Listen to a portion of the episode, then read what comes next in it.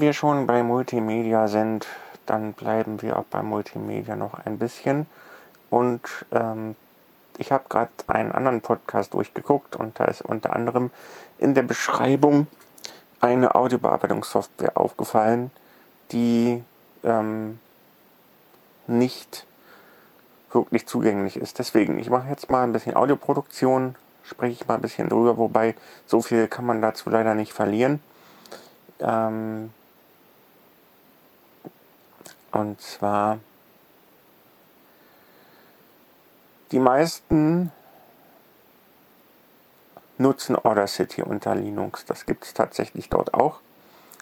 Ähm, es gibt aber da, obwohl es eigentlich ein GTK-Programm ist, ähm, trotzdem Stellen, die nicht richtig zugänglich sind. Das ist unter anderem die Stelle, wo man beim Abspeichern von Dateien oder Exportieren von Dateien vielmehr ähm, die ID3-Tags ausfüllt. Das funktioniert unter Linux nicht richtig.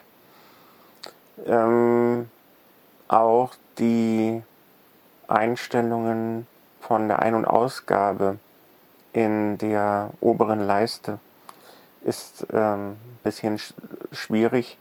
Deswegen stelle ich das meistens äh, so ein, dass ich das System schon entsprechend einstelle und dann ähm, das Audacity sich an den Einstellungen orientieren kann. Kommen wir aber mal äh, zu Programmen, die nicht so massiv erwähnt werden. Eigentlich ist es genau genommen ein Programm. Ähm, und ich habe ja auch davon gesprochen, dass ein Programm aufgetaucht ist, was nicht wirklich zugänglich ist. Das war nicht Audacity, was ich gemeint habe, sondern Ardour. Ardour ist eigentlich ein ja, Konkurrenz gewissermaßen, Linux-Konkurrenz zum Reaper. Ähm, ob es jetzt genauso umfangreich ist wie Reaper, weiß ich nicht. Aber auf jeden Fall ist das etwas, womit man Musik machen kann oder produzieren kann. Ähm, auch mit verschiedenen Spuren. Nur das Ding ist nicht wirklich zugänglich. Es gibt dann zwar andere Sequencer-Software und wer mal bei Accessible Coconut guckt, wird dort Software finden, aber die ist auch sehr gewöhnungsbedürftig. Ähm, deswegen mache ich die, na gut, mache ich die Produktion von Musik eigentlich ähm, noch klassisch mit äh, Olympus-Aufnahme, also Olympus-Gerät an den, ans Keyboard anschließen und dann aufnehmen und ein bisschen nachbearbeiten mit, und jetzt kommt's, MH-Wave Edit. M-H-W-A-V-E-E-D-I-T.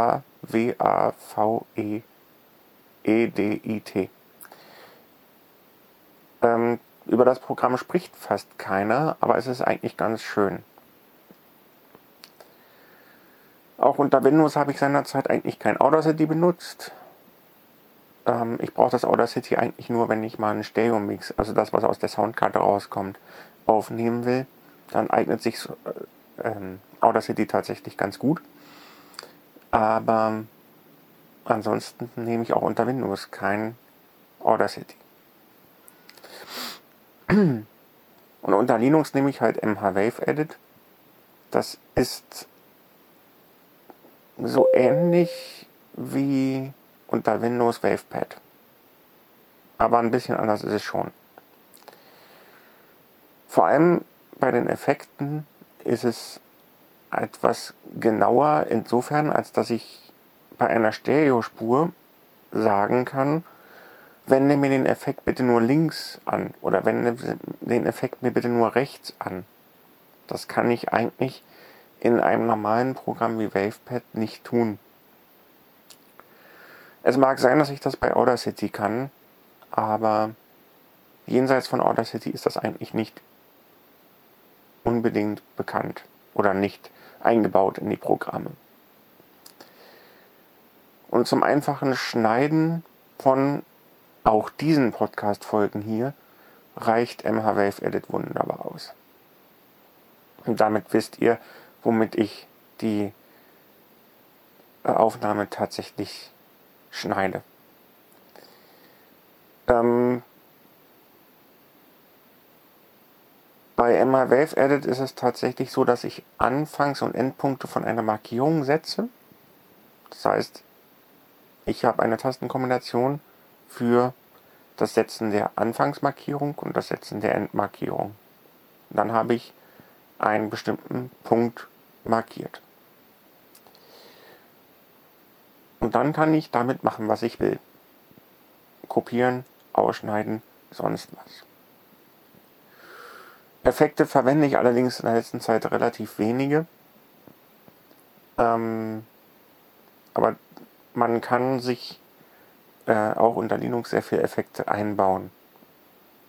Unter Linux sind das nicht die VST-Effekte oder VST-Effekte, sondern Latzbar-Effekte.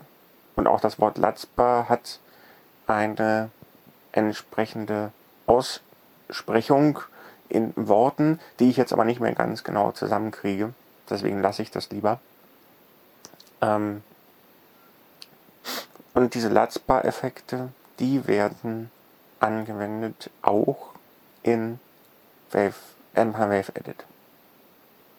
Wer sich also aus dem Ubuntu Studio Paket oder sonst irgendwoher Latzbar-Effekte holt, kann die in MH Wave Edit auch verwenden.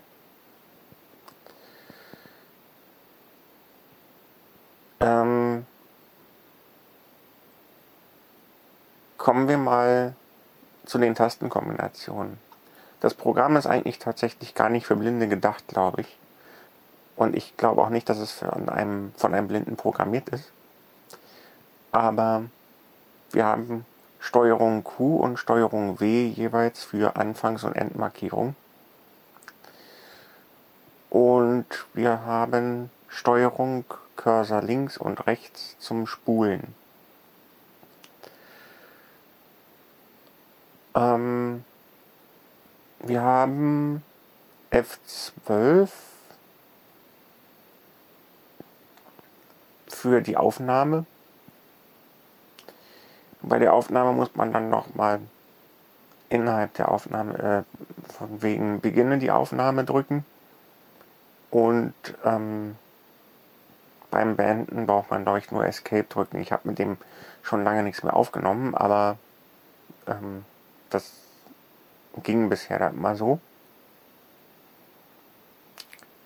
Das Ding kann also tatsächlich auch einfach aufnehmen und ähm, es gab aber in den älteren Versionen von MHWave Edit, also vor Ubuntu 20.04 bzw. Linux Mint 20, gab es ein bisschen Probleme mit den Aufnahmen, insofern, also dass die Aufnahmen einfach unvermittelt abgebrochen worden sind.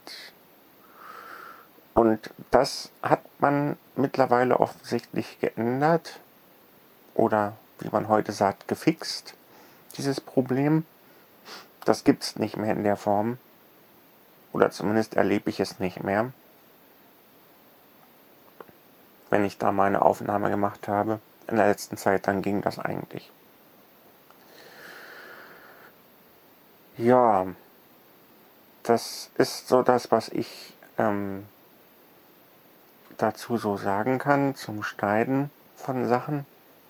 Ähm, das heißt, die Aufnahme aus dem Internet selbst mache ich mit Audacity und wenn ich das dann schneiden will, nehme ich letztlich MHWave Edit. MHWave Edit hat neben sich selbst noch eine Abhängigkeit, das ist Lame. Das heißt, wenn ich MHWave Edit installiere, installiere ich auch immer den Lame Encoder mit und dann habe ich auch gleichzeitig die MP3 Möglichkeit mit dabei. Ich kann aber auch alle anderen Formate verwenden. Und da sind auch sehr viele Formate bei, die ich noch nicht gesehen habe.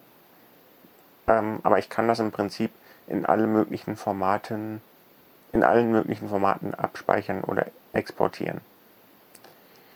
MHWave Edit selbst hat allerdings ähm, keine Möglichkeit, eigene Projekte abzuspeichern. Das heißt, man muss die Datei immer äh, in einem entsprechenden Format abspeichern und dann wieder importieren. Das äh, ist dann eben so.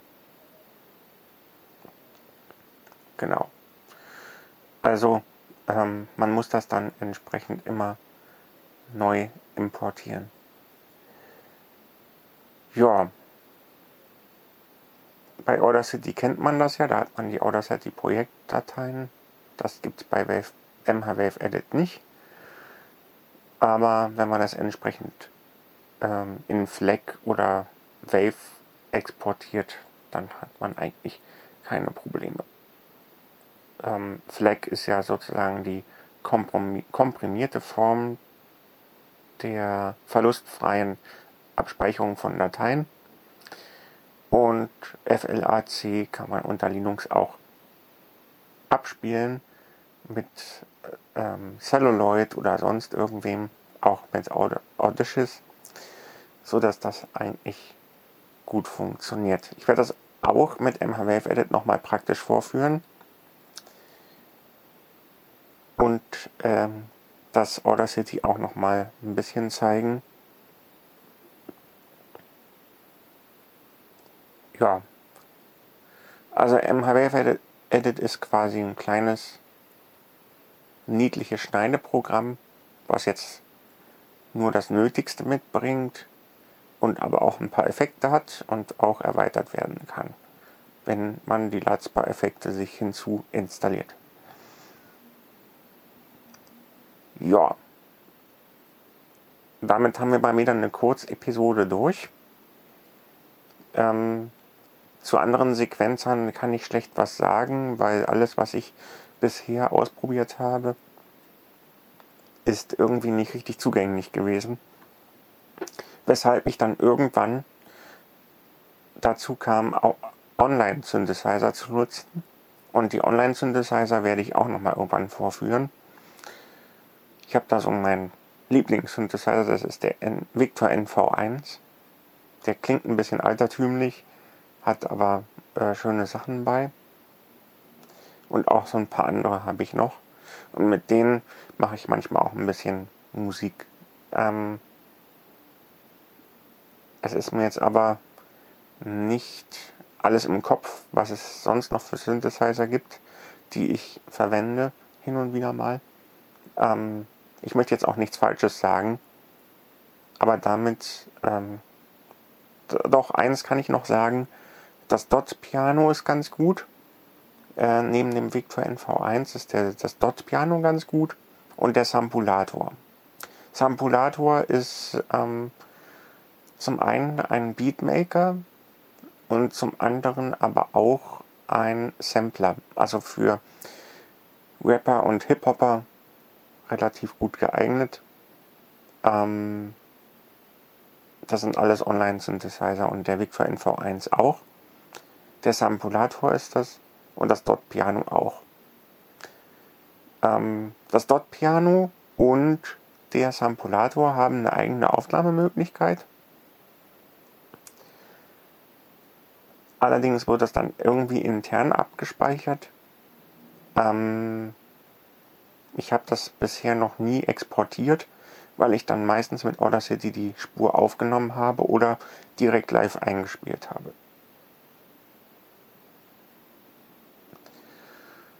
Ja, man hört also, die Musikproduktion ist unter Linux nicht so einfach möglich.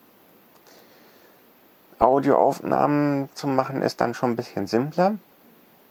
Und Audioaufnahmen zu schneiden ist auch ein bisschen simpler. Aber Musikproduktion, da ist dann tatsächlich Windows noch weiter vorne mit Reaper oder ähm, mit Bandlab oder sonst irgendwas. Wobei Bandlab ähm, auch als Web-Oberfläche möglich ist. BandLab hat auch eine Web-Oberfläche und Band Cakewalk bei BandLab gibt es auch, wobei ich das Cakewalk bei BandLab jetzt ähm, unter Windows nicht so schön finde und der die Web-Oberfläche von der ähm, na, wie nennt sich das? Die Web-Oberfläche von BandLab ähm, ja geht unter Linux, aber ich glaube, sie ist unter Windows noch ein bisschen intuitiver, aber das ist jetzt meine persönliche Empfindung im Moment. Und dann denke ich, werde ich diese Absch Episode damit abschließen, weil es bringt jetzt nicht ewig um den heißen Brei zu reden. Es bringt eher was, wenn ich das Ganze mal irgendwann vorführen kann. Gut, dann hören wir uns irgendwann wieder mal. Jetzt habe ich innerhalb von drei, vier Tagen immer mal eine Episode aufgenommen. Das muss ich jetzt erstmal alles hochbringen und veröffentlichen und irgendwann hört ihr das dann auch. Die Aufnahme hier wurde jetzt heute am 22. Juli 2021 aufgenommen. Gut, dann bis bald. Tschüss, sagt Wolfram.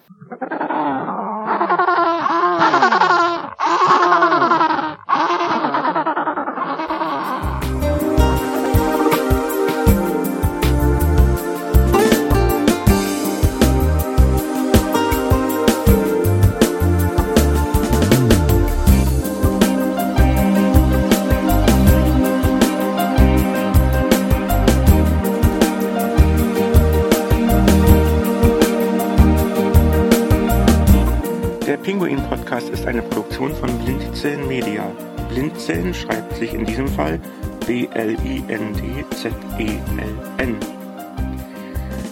Feedback kannst du uns an podcast.blindzellen.org schreiben oder eine Bewertung in deinem Podcast-Portal oder in iTunes abgeben.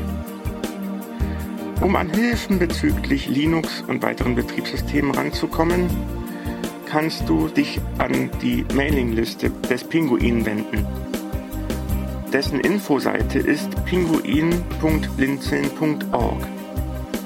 Dort gibt es ein Eintragungsformular, aber man kann es auch über eine Mail an pinguin-subscribe abwickeln, was ein bisschen einfacher ist. Und nun viel Spaß in der Linux-Welt und in der Welt der weiteren freien Betriebssysteme.